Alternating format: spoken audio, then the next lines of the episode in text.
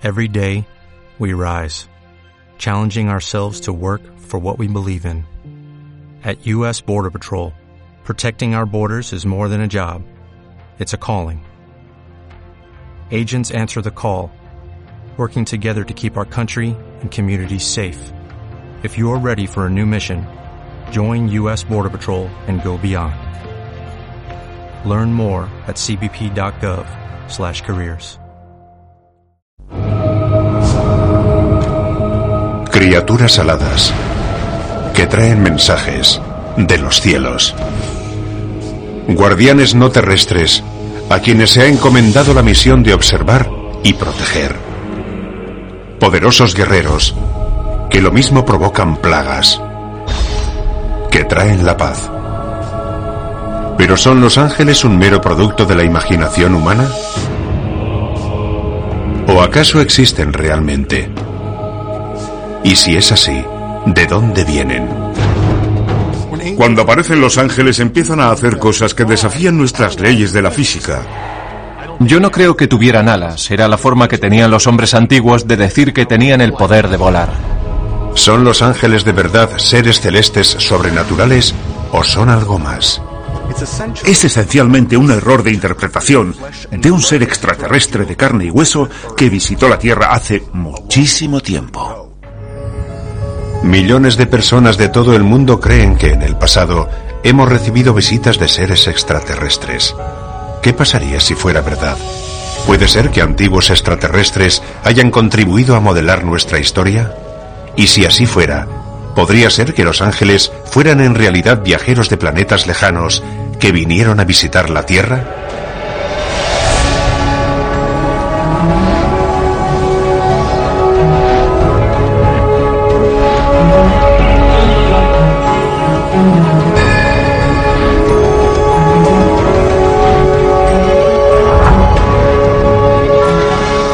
Alienígenas. Ángeles y alienígenas.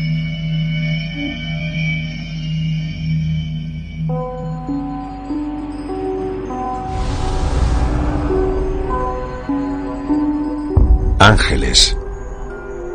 Según una encuesta realizada por Nielsen en 2010, casi el 70% de los estadounidenses creen en ellos.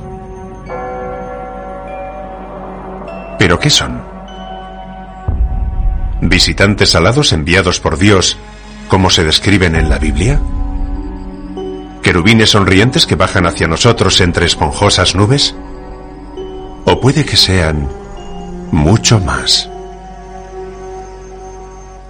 El concepto de los ángeles está muy extendido, desde luego, en la cultura norteamericana. Pero puede encontrarse en la cultura latina, en la griega y en la babilónica. Cuando pensamos en ángeles, enseguida nos viene a la cabeza la Biblia, pero cuando buscas en Internet o lees libros, puedes ver que la gente recibe visitas de ángeles todos los días. En el libro del Génesis de la Biblia hebrea, los ángeles aparecen primero como seres divinos enviados a la tierra como mensajeros de Dios.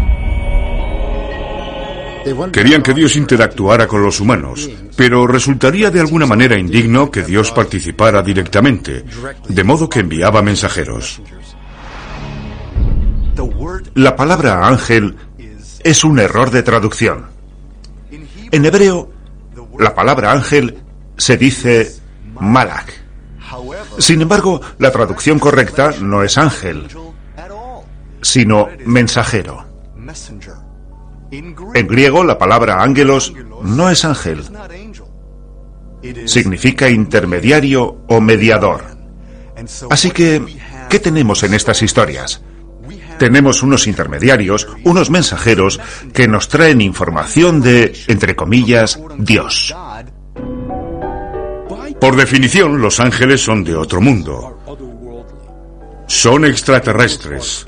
No son de este planeta.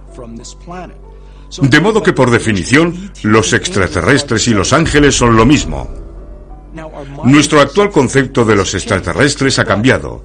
Pero si nos remontamos a miles de años antes, cuando los ángeles vivían entre nuestros antepasados bíblicos, no los llamaban extraterrestres, sino ángeles, pero sabían que no eran de este mundo, que no eran de este planeta. Pero ¿pudieron estos llamados mensajeros de Dios desempeñar otra función? ¿Una no tan benevolente ni benigna?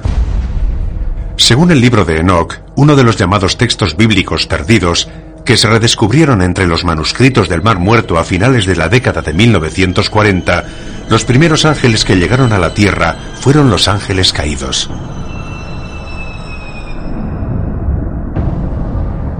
Fue en el monte Hermón donde los ángeles caídos descendieron de los cielos para vivir en la tierra.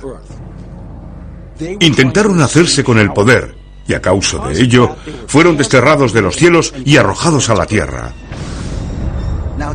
A mí, eso me suena a una especie de motín, que terminó con algunos de los extraterrestres viniendo a la Tierra. Hubo una especie de escisión y se separaron en dos facciones. Y a la que se separó es a la que hoy llamamos ángeles caídos. Enoch creía en los ángeles, en ángeles caídos y en apariciones. Pero todo lo que recogió en sus escrituras parece sugerir, en mi opinión, visitas extraterrestres. Desde las naves que vio hasta las laderas del monte donde aterrizaron y la forma en que lo abordaron y le hablaron. Tanto en el libro de Enoch como en la Biblia hebrea, los ángeles caídos actúan en oposición directa a la voluntad de Dios, cruzándose con los humanos. En Génesis 6 se habla de los hijos de los dioses. Dioses, así en plural, que se mezclan con las hijas de los hombres, y había en ello una connotación malvada. ¿Cómo podían los ángeles tener relaciones sexuales? Enoch lo describe bien. Algunos de los extraterrestres se quedaron en la Tierra y mantuvieron relaciones con algunas de nuestras chicas. Eso lo dice el libro de Enoch, no me lo he inventado yo. Enoch nunca les llama dioses. Les llama guardianes de los cielos o vigilantes. Según los textos antiguos, no solo tuvieron relaciones sexuales con mujeres de la tierra, sino que también tuvieron descendencia. Los Nefilim, una raza de gigantes parecida a aquellos que se describen en la historia de David y Goliat. Pero los partidarios de la teoría de los astronautas antiguos sugieren que el uso del término gigantes es erróneo. Según su teoría, el término no se refiere al tamaño físico de los Nefilim, sino a sus capacidades casi sobrehumanas. ¿Eran gigantes? O tal vez era una palabra errónea y la correcta debería haber sido extraterrestres. Porque, en mi opinión, eso tendría mucho más sentido, ya que hasta ahora yo no he visto un fósil original de un hueso de gigante. Pero si, como creen los partidarios de los antiguos astronautas, los ángeles caídos fueron en realidad extraterrestres que llegaron en primer lugar al Próximo Oriente, ¿no tenían que haber aparecido también en otras partes del mundo? Como prueba, los investigadores señalan a miles de grabados y representaciones de guardianes alados, criaturas extrañas y otras mitad hombre, mitad bestia que aparecen a menudo en antiguas paredes y objetos. Hay una enorme cantidad de pruebas que sugieren que los ángeles no son un invento del cristianismo, sino que están físicamente presentes en todas las civilizaciones. Entre las culturas antiguas que representaron a los dioses como criaturas aladas están los sumerios, los babilonios y desde luego también los egipcios. Todas estas civilizaciones tienen símbolos en los que aparece un disco alado que puede parecer lo que hoy probablemente llamaríamos un ovni. Yo creo que solo querían decirnos que estos seres podían volar.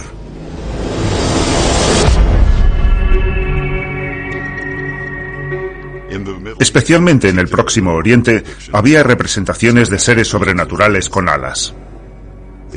Los demonios de Mesopotamia, como Pazuzu, que tenía cabeza de león, cuerpo humano y alas de langosta.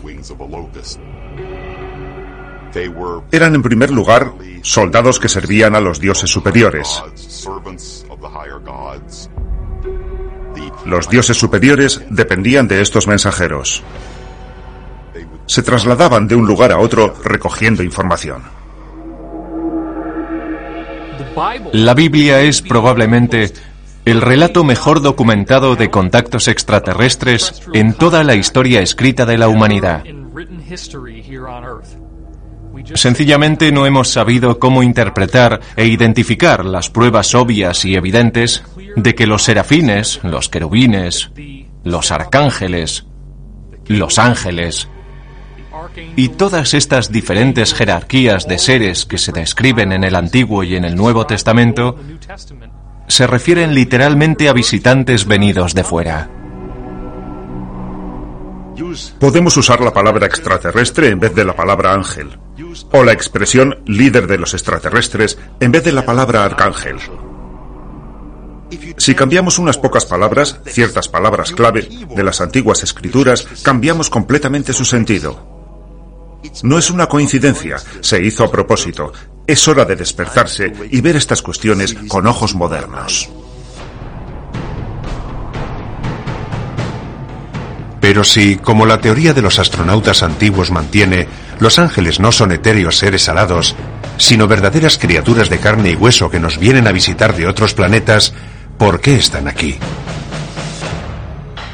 Y si son mensajeros, ¿a quién o qué representan?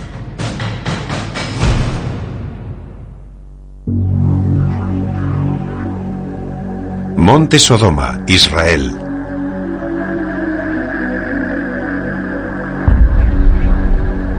Una columna de sal gema conocida como la Mujer de Lot domina la parte sudoeste del Mar Muerto.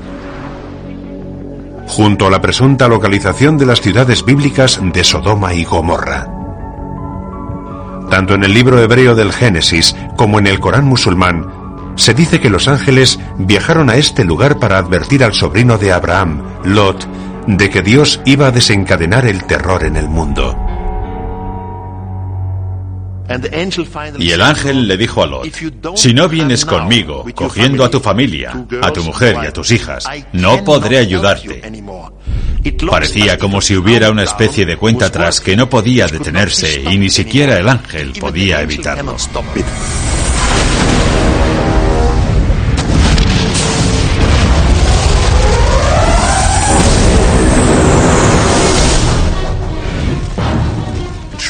Y por supuesto, huyeron de allí. Y sobrevino el caos y la destrucción total. Su mujer se volvió para mirar y quedó convertida en estatua de sal.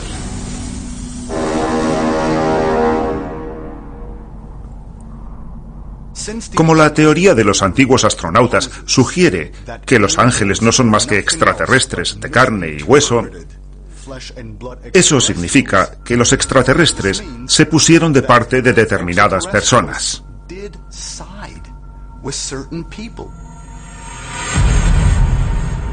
¿Eran ángeles o eran extraterrestres que interferían en el curso de los acontecimientos humanos?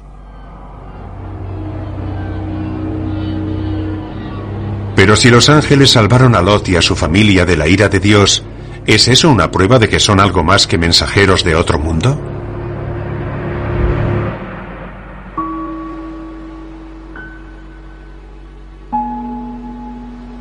¿Podrían estar implicados más activamente en prestar ayuda a los humanos?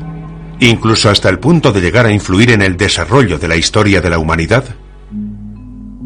Una vez más, los partidarios de la teoría de los antiguos astronautas recurren al libro de Enoch para obtener una respuesta y afirman haber encontrado pruebas en las referencias que hace a una raza de ángeles caídos conocida como los guardianes. Hay un gran debate entre los eruditos religiosos sobre los ángeles caídos.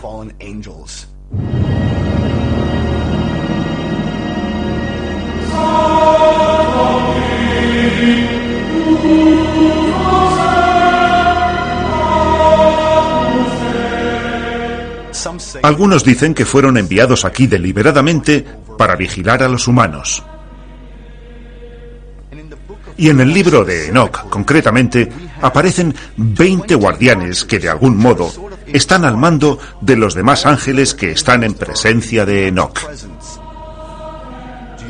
Así que tenemos a los comandantes, a los oficiales y a los tenientes. Y esos 20 instruyen a Enoch, deliberadamente, en varias disciplinas. En meteorología, astronomía, en la forma de hacer mejores espadas. ¿Y pasaría algo así en realidad en el reino de Dios? Yo creo que la respuesta está clara. ¿De dónde vinieron? ¿Y qué es lo que quieren? ¿Y si estuviéramos tratando con más de una inteligencia? ¿Y si hubiera diferentes planes? Puede que haya habido algo ahí que haya actuado como aliado de los homínidos en su evolución. Y puede que nosotros seamos el resultado final.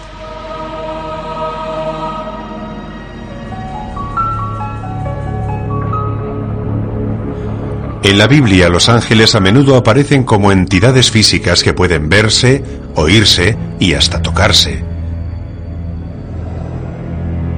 Pero hoy en día mucha gente cree que los ángeles están presentes aunque no puedan verlos. Según un estudio de la Universidad Baylor de Estudios Religiosos, el 55% de los estadounidenses adultos creen que tienen un ángel de la guarda que los protege. La popularidad de los ángeles de la guarda en la cultura moderna creo que tiene que ver con la necesidad de una protección sobrenatural en un mundo en el que a menudo no nos sentimos seguros. La fe musulmana enseña que todos los seres humanos tienen no uno, sino dos ángeles de la guarda, uno en cada hombro. Estos seres celestiales reciben el nombre de ángeles escribientes porque apuntan las buenas y malas acciones de cada persona.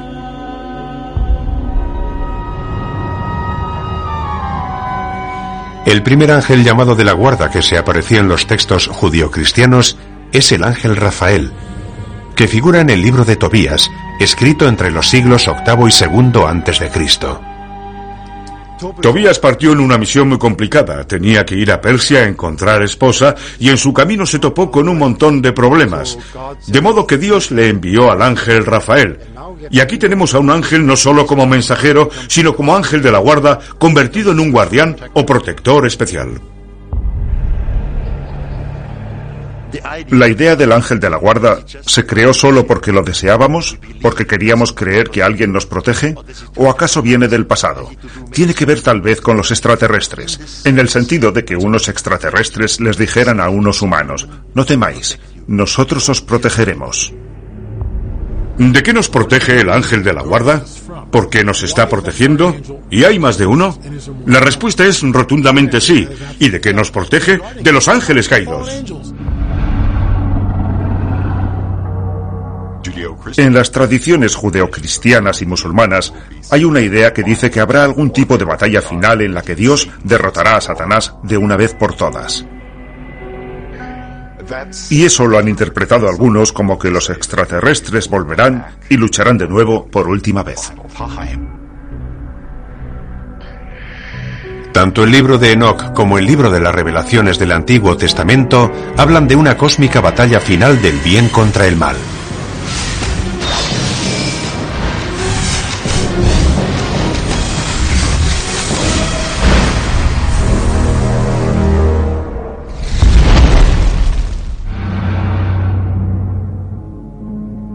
Otras historias bíblicas incluyen relatos de ángeles poseedores de extraordinarios poderes.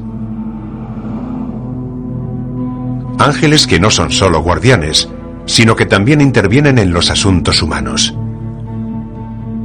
Pero ¿quiénes son estos guerreros celestiales?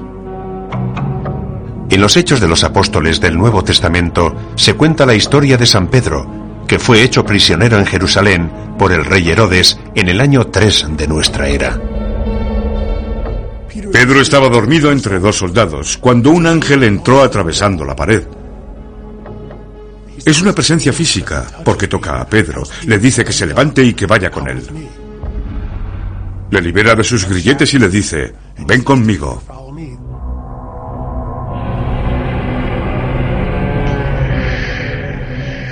La puerta de la celda se abre y Pedro sale, y lo primero que advierte es que los guardias están dormidos.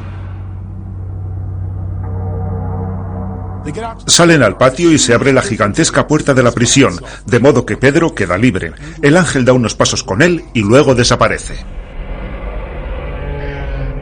¿Es la liberación de San Pedro un encuentro con extraterrestres? ¿O es una verdadera historia de ángeles celestiales que poseen poderes de otro mundo?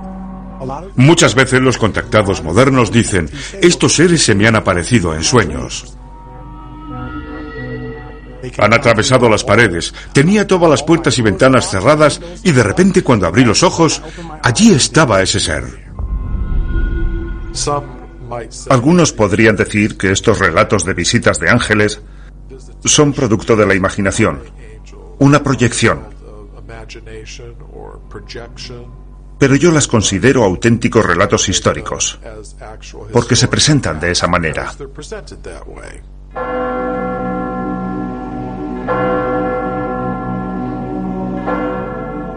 Si nos fijamos en el caso de la religión, podemos ver pruebas claras de visitantes humanos extraterrestres que han venido aquí y han intentado ayudar a mejorar nuestra civilización.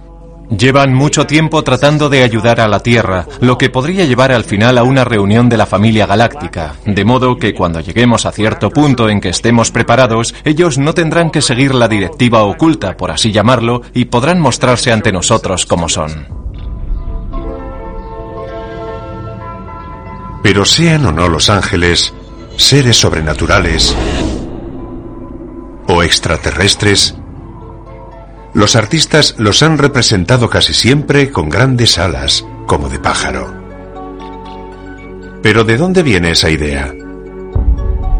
¿De los textos antiguos? ¿O de alguna fuente más misteriosa? Una fuente no de los cielos, sino de lugares que están a miles de años luz.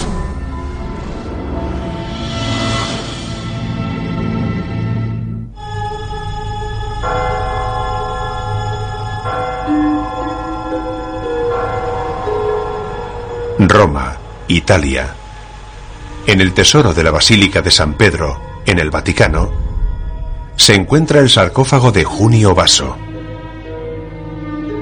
Construido en el año 359 de nuestra era, el sarcófago contiene lo que algunos creen es la primera representación de ángeles alados de toda la cristiandad. En los siglos siguientes, los ángeles se representaron casi siempre con alas. ¿Pero por qué? Si los textos bíblicos raramente describen a los ángeles con esos apéndices de aves. En la gran mayoría de las historias del Antiguo Testamento, los ángeles no están descritos con alas en absoluto, y algunos de ellos tienen apariencia humana. El ángel que se le apareció a Abraham no tenía alas, Tenía el aspecto de un hombre al que Abraham le hizo una reverencia, lo cual es interesante. ¿Cómo supo Abraham si tenía apariencia humana? Que le dio la pista a Abraham para inclinarse ante él. Hay alguna cualidad sobrenatural, sobrehumana, que ellos reconocen, por lo que saben que aquella persona es algo más que humana.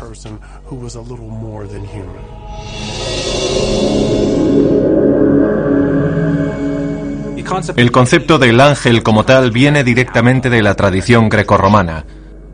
En historias como las de Hermes e Iris, que bajan a la tierra como mensajeros, que tienen apariencia humana, su aspecto es totalmente humano y que son benevolentes. Hay otros muchos seres que tienen esas preciosas alas, con esas formas y figuras, pero todos esos seres, sin embargo, están concebidos como un modo de decirnos que nos cuesta mucho entender lo que nos separa a nosotros de los dioses. Y para ello tienen estos extraños seres con alas. Los ángeles aparecen en varias culturas y probablemente respondan a tecnología mal interpretada. Si veían a un humano o humanoide volando por los aires, solo podían darle una interpretación natural dotándole de alas. Yo no creo que realmente tuvieran alas. Era la forma que tenían los hombres antiguos de decir que tenían el poder de volar. Los ángeles se representan con alas y estamos acostumbrados a verlos así en las imágenes de la Biblia. Pero eso significa básicamente que esos seres pueden volar. Nosotros creemos en ángeles. Los nativos americanos hablan de la gente de las estrellas y los egipcios dicen que los dioses vienen de visita a la tierra. Y yo creo que esta es la base, el patrón de las prácticas religiosas de todas las religiones. Yo creo en ello.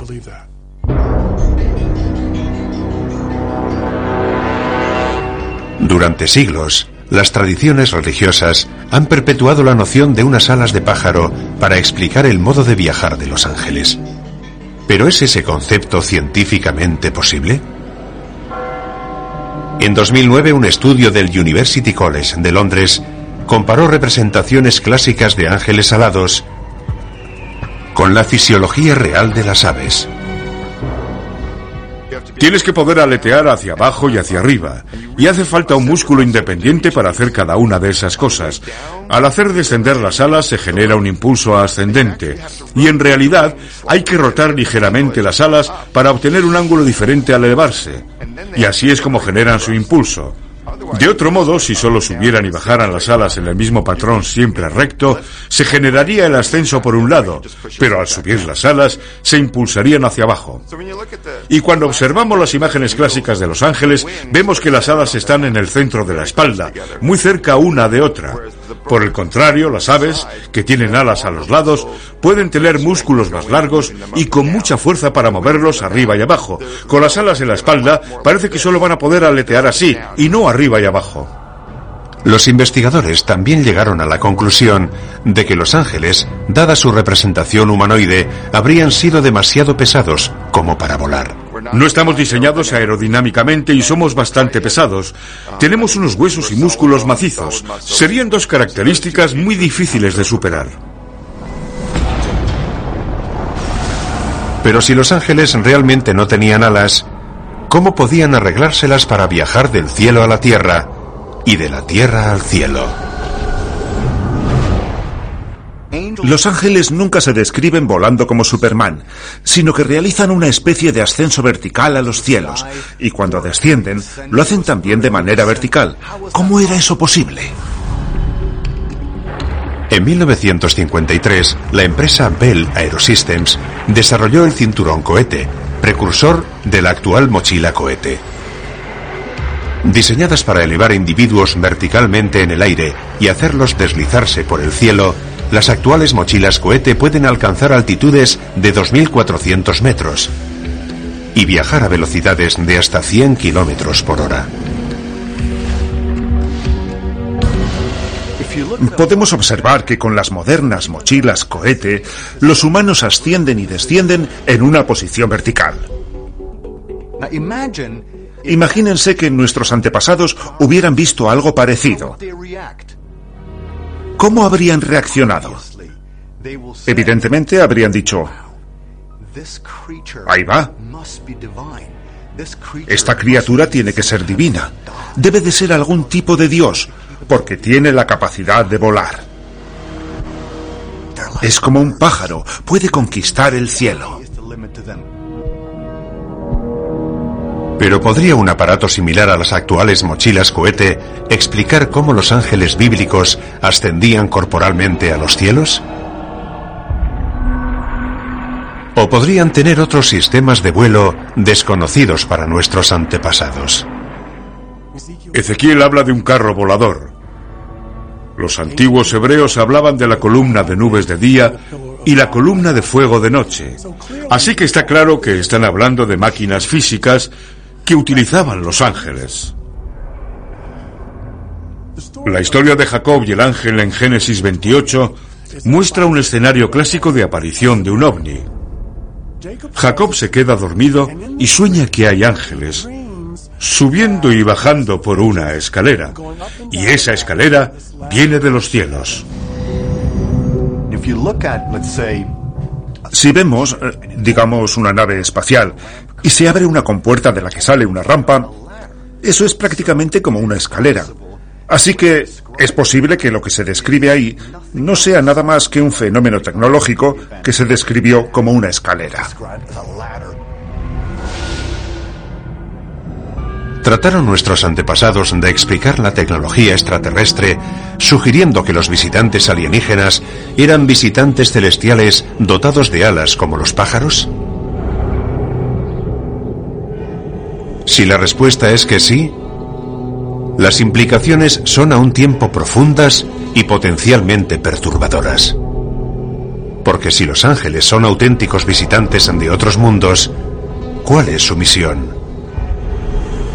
¿Están simplemente observándonos o tienen acaso propósitos más siniestros?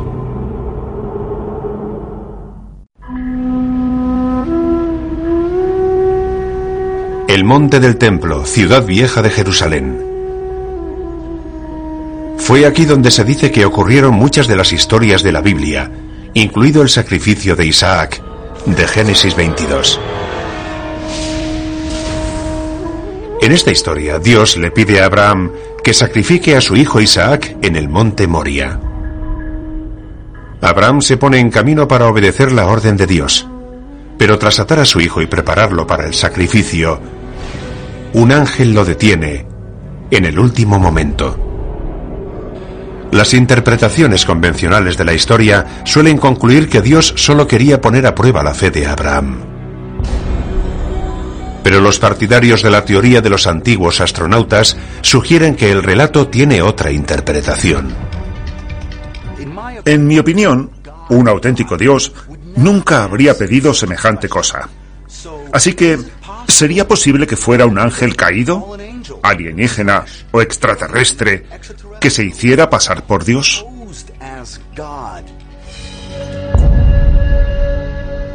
Dios nunca exige sacrificios humanos.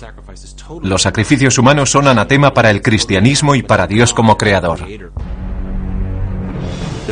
El filósofo francés Sartre dejó una cita muy famosa que decía, si un ángel me dijera que tengo que sacrificar a mi hijo, le pediría algún tipo de identificación. Tal vez fuera algún otro haciéndose pasar por Dios, y entonces tendríamos algún otro que se presentó para evitar que aquello ocurriera. ¿Podría ser que estuviéramos ante dos civilizaciones enfrentadas que intentan controlar lo que sucede en las historias de la Biblia? De la misma manera que hay buenas y malas personas aquí en la Tierra, hay buenos y malos extraterrestres ahí fuera. El mal y el bien impregnan todo el universo. Es el yin y el yang. Debe haber un equilibrio. En el interior de Omán, en el Medio Oriente hay una misteriosa cueva escondida bajo la superficie. Se llama Majlis al-Jin, o lugar de encuentro de los jin, que se extiende a lo largo de 5,6 hectáreas y es una de las 10 cuevas más extensas del mundo.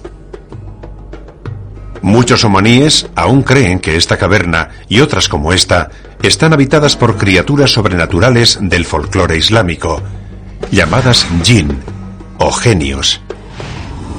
Son criaturas místicas normalmente invisibles para los humanos. Un aspecto interesante de los jinn es que son una expresión del libre albedrío. Son como ángeles, pero en Occidente imaginamos a los ángeles bajo el mando directo de poderes divinos. Pero los jinn pueden tomar algunas decisiones por su cuenta y algunas de ellas son contradictorias o curiosas en la forma de expresarse. Según la teología islámica, los genios a menudo se aparecen a los humanos portando mensajes que pueden ser benévolos o engañosos.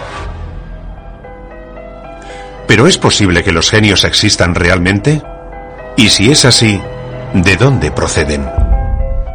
Cuando hablamos del genio, del genio de la botella, es muy interesante porque tú frotas la botella y el genio sale de ella para cumplir tus deseos. Bueno, observemos esto desde una perspectiva moderna. Si tuviéramos un pequeño recipiente y al apretar un botón saliera un holograma, ¿podría ser eso un genio que sale de la botella? Y de acuerdo con la teoría de los antiguos astronautas, eso es exactamente lo que sucedía. Los extraterrestres utilizaban hologramas para transmitir mensajes, y eso es, en esencia, el genio de la botella.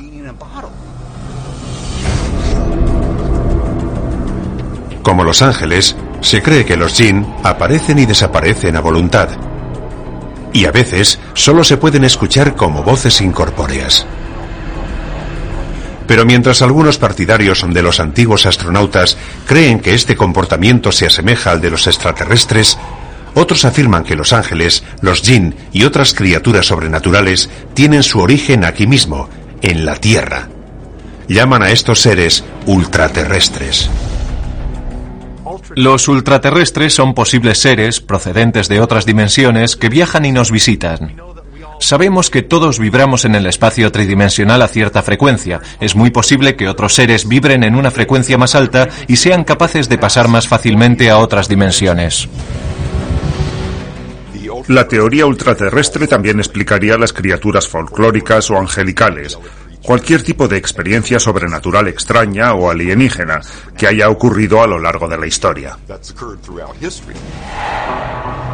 Pero podrían los llamados ángeles caídos, jinn u otras misteriosas criaturas ultraterrestres ayudar a explicar historias más recientes de personas que están abocadas a finales violentos por la palabra de Dios?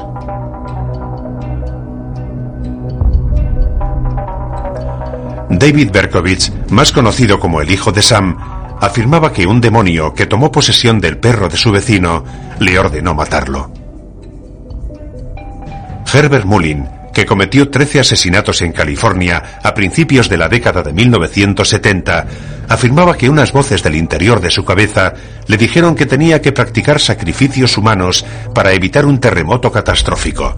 Marshall Applewhite, el líder de un culto ufológico conocido como Heaven's Gate, la puerta del cielo, hizo que sus seguidores se suicidaran en masa por una visión que le hizo creer que estaba emparentado con Jesús. La literatura antigua está llena de personajes que afirman actuar influidos por Dios, los ángeles o seres extraterrestres. Es como cuando Charles Mason, o el hijo de Sam, aducen razones metafísicas o razones teológicas para explicar lo que hacen. Y no es cuestión de que les creamos o no. Ellos lo creen firmemente, y eso es lo importante. Lo que importa es que desde el mundo antiguo hasta el presente hay ciertas fuerzas misteriosas. Sobre si son ficticias o no, no tenemos las respuestas definitivas. Lo que importa son las similitudes. Y esos discursos en gran medida recorren toda la historia.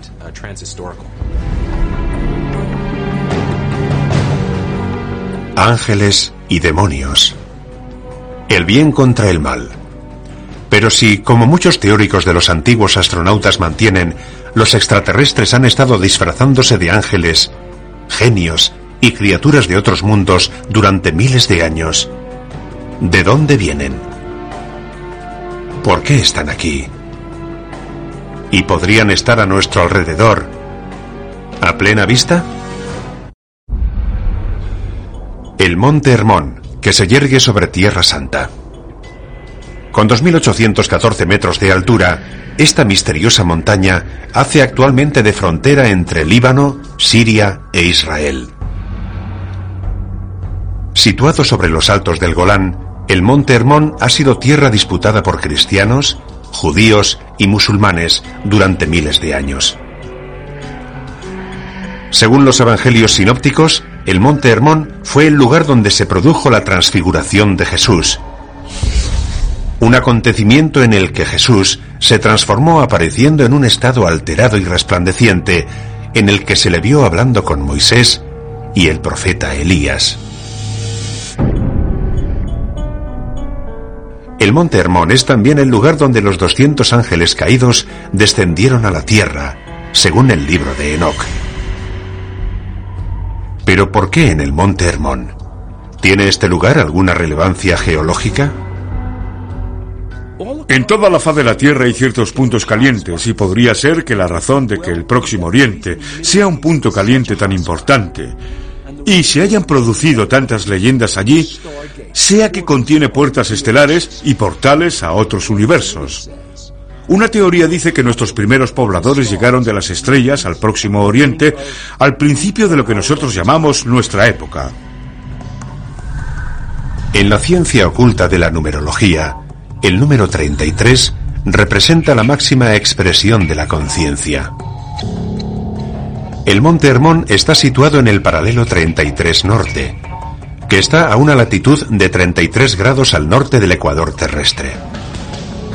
Si seguimos el paralelo 33 hasta el punto exactamente opuesto del globo, llegaremos directamente al lugar del presunto hallazgo del ovni más famoso de la historia moderna. Roswell, Nuevo México. Si tomamos el polo geográfico opuesto al Monte Hermón, tenemos Roswell, Nuevo México. Eso no es algo accidental, no es un accidente. Los ángeles caídos sabían bien dónde aparecían, lo que hacían y cómo lo hacían. Eso debería provocarnos escalofríos. ¿Podría ser que las coordenadas del lugar del accidente de Roswell y las del Monte Hermón tuvieran un significado secreto especial? Si los alienígenas utilizan el paralelo 33 como punto de referencia para el aterrizaje en el planeta Tierra, lo que la gente de la Biblia vio hace miles de años en el monte Hermón fueron entidades que bajaron del cielo. Las llamaron ángeles. Nosotros los llamamos extraterrestres. Mi idea es que los extraterrestres aterrizaron en puntos diferentes. ¿Por qué? Porque sabían que miles de años después, en un futuro lejano, los humanos conocerían la geometría de la Tierra. Y de repente dirían, ahí va, ¿qué es esto? Esto no es una coincidencia, se hizo a propósito. ¿Podrían los ángeles que descendieron en el monte Hermón hace miles de años y los alienígenas que fueron vistos en Roswell, Nuevo México, en 1947, pertenecer a la misma especie extraterrestre? Y si así fuera, ¿significa eso que estos ángeles o alienígenas han estado entre nosotros todo este tiempo? ¿Se quedaron aquí para hacernos un seguimiento o incluso quizá para conducirnos al futuro? Probablemente la última vez que tuvimos una interacción asidua con los extraterrestres a nivel cultural fue en la época de la fundación del Islam. Por la razón que sea, esta gente ha cumplido una especie de acuerdo mutuo colectivo para retirarse de la tierra después de la época del Islam, el Nuevo Testamento, la Biblia, etc., y ha permanecido al margen para que mientras tanto pudiéramos desarrollar una tecnología de la que sentirnos orgullosos y pensar que somos los únicos que dominamos el juego. Pero despertad, están en todas partes, mirad a los ángeles de la Biblia. Son relatos documentados. Las personas que los escribieron no creían que fueran mitos, no creían que fueran falsos. Estaban escribiendo la historia.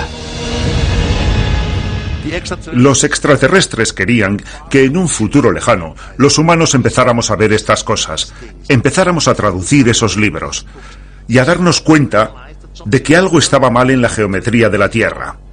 Y ahora nos empezamos a hacer preguntas. Nos empezamos a preguntar, por ejemplo, ¿cómo podemos explicar eso? Tal vez hayamos recibido la visita de extraterrestres.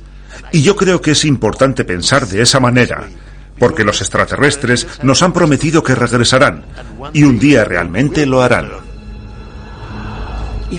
Si nosotros, los humanos, estamos a las puertas de saber por fin alguna verdad sobre nuestra relación con otras inteligencias del universo, yo solo espero que miremos a los alienígenas pasados, presentes y futuros, no como nuestros asesinos, ni como nuestros salvadores, sino como otra inteligencia a la que podamos estrechar la mano y de la que podamos aprender más sobre el cosmos. Cuando los llamados ángeles se revelen ante nosotros en la forma de extraterrestres, ¿los aceptaremos? Quizás solo cuando estemos preparados para saber la verdad sobre nuestros orígenes pueda llegar ese día.